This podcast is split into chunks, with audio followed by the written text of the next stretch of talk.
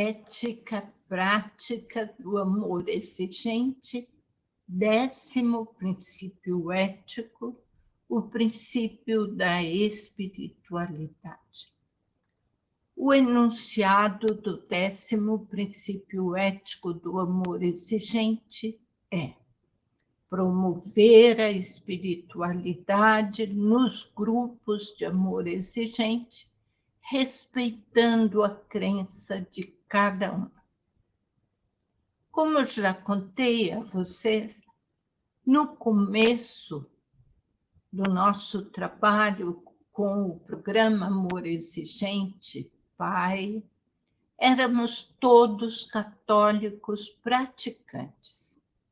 E a abertura das reuniões dos grupos eram iniciadas com orações da nossa igreja em algumas regiões do Brasil, era comum as imagens em pequenos altares e as orações mais ligadas ao catolicismo. O momento em que Padre decidiu que deveríamos estar abertos a todas as pessoas e que o amor exigente, a partir de então, seria pluralista, sentimos muita resistência. Resistência por parte de alguns. E mesmo recebendo gente de diferentes igrejas, continuávamos a fazê-los rezar como os católicos rezam foi preciso ser realmente firme para não abrir mão das decisões tomadas pelos dirigentes responsáveis pelo AE. Assim foi que chegamos a este princípio ético, mostrando que seria um desrespeito às famílias que precisavam do amor exigente, o programa Pai. E vinham essas famílias de diferentes denominações religiosas. Devagar, os líderes foram entendendo que nosso padre é que tinha tomado essa atitude e que era mesmo preciso obedecer. Entretanto, igual dificuldade assistíamos no meio familiar.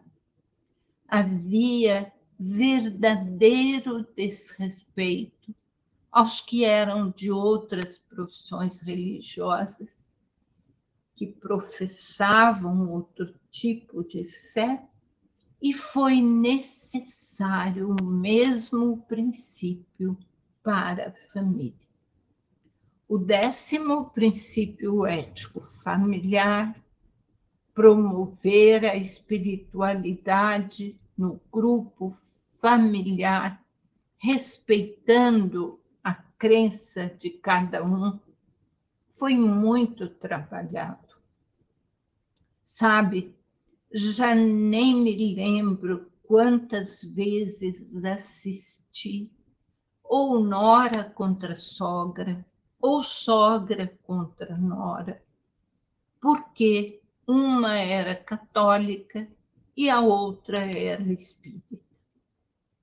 Os maiores problemas que assisti foram contra os espíritas muito preconceito mesmo. Ouçam isso.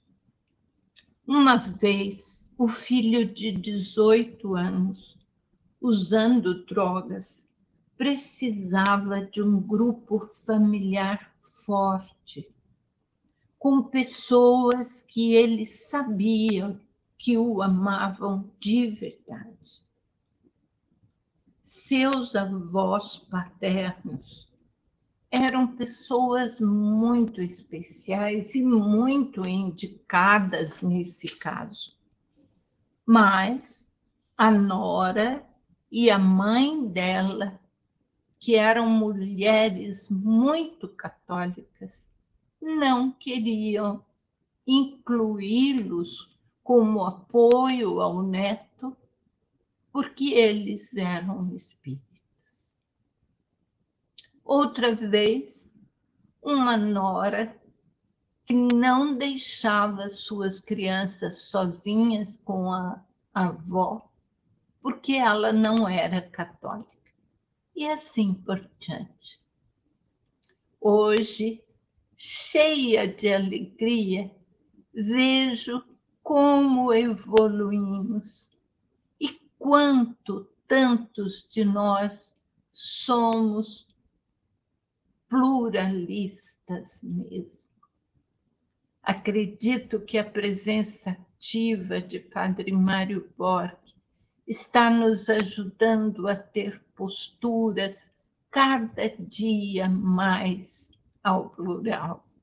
Ao ler o livro dele, Viver ao Plural, fui muito tocada. Coisas simples que já sabemos, mas que desenvolvidas por ele ganharam mais força e mostraram que, sem dúvida, se não tivermos uma espiritualidade pluralista, nunca chegaremos a ser irmãos. E isso, sermos todos irmãos, é tão simples. Só é preciso pôr em prática, examinai tudo e guardai o que for bom. Temos sim olhares diferentes, ensina Padre Mário. Temos sim olhares diferentes, mas convergentes. Queremos as mesmas coisas. E especialmente no amor exigente, todas as pessoas são importantes, com igual dignidade e merecedoras do nosso respeito e amor, independentemente da crença que professam, da cultura de onde vieram, do partido político ou do time de futebol a que pertence, ou a que pertençam. O que quer dizer que aprendemos a ter mente aberta, ter respeito, interesse uns pelos outros e aprendemos a nos dispor ter nossas riquezas compartilhadas. Ainda copiando o Padre Mário, acreditamos que uma religião pura é uma religião que aceita os mistérios e dá a Deus licença de ser Deus do jeito que ele quer ser. A religião pura admite toda fraqueza, morte e pecado humano como um fato.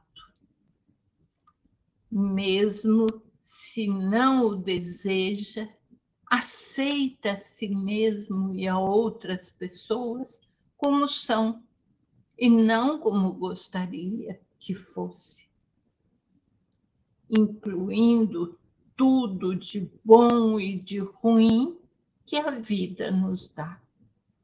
Isso significa aceitar que nossos encontros com as pessoas e, sobretudo, com Deus aconteçam dentro da nossa história, assim como ela é, com as condições específicas que estamos vivendo, aprofundando uma espiritualidade no dia a dia.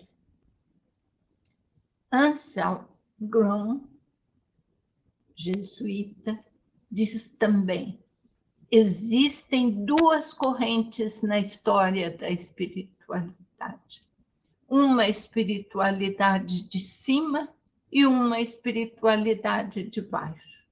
Significa que Deus não fala unicamente através da Bíblia e da igreja, mas também através de nós mesmos, daquilo que nós pensamos e sentimos, através do nosso corpo, de nossos sonhos, feridas e fraquezas.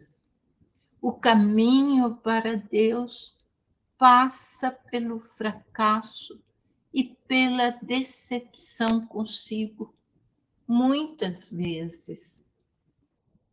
A espiritualidade de cima começa pelos ideais que nós nos impomos. Parte das metas que o homem deve alcançar através da disciplina, da austeridade e da oração. Tudo isso escrito por Padre Mário ou por Padre Anselmo são reflexões importantes e até necessárias para nós que vivemos o décimo princípio ético do amor exigente. Por quê? é a partir da decisão pessoal de ser uma nova pessoa que buscaremos o estudo, o conhecimento, com exigência na disciplina, para atingir a transcendência trazida por uma espiritualidade que nos leva à bondade, a compreensão, a empatia e nos torna irmãos de todos. Agora, estamos diante do respeito pelas diferenças na comunidade, que faz de cada um de nós pessoas capazes de observar tudo, compreender e guardar só o que for bom para nós. Assim, seremos livres para pôr em prática nosso décimo princípio ético comunitário. Promover a espiritualidade na comunidade, respeitando as diversidades, a diversidade de crenças. E estas são posturas que mostram a vivência do programa Amor Exigente e nos trazem paz. Paz e qualidade de vida. Vamos então viver com amor exigente cada vez mais a nossa espiritualidade pluralista. Com amor Dona Mara.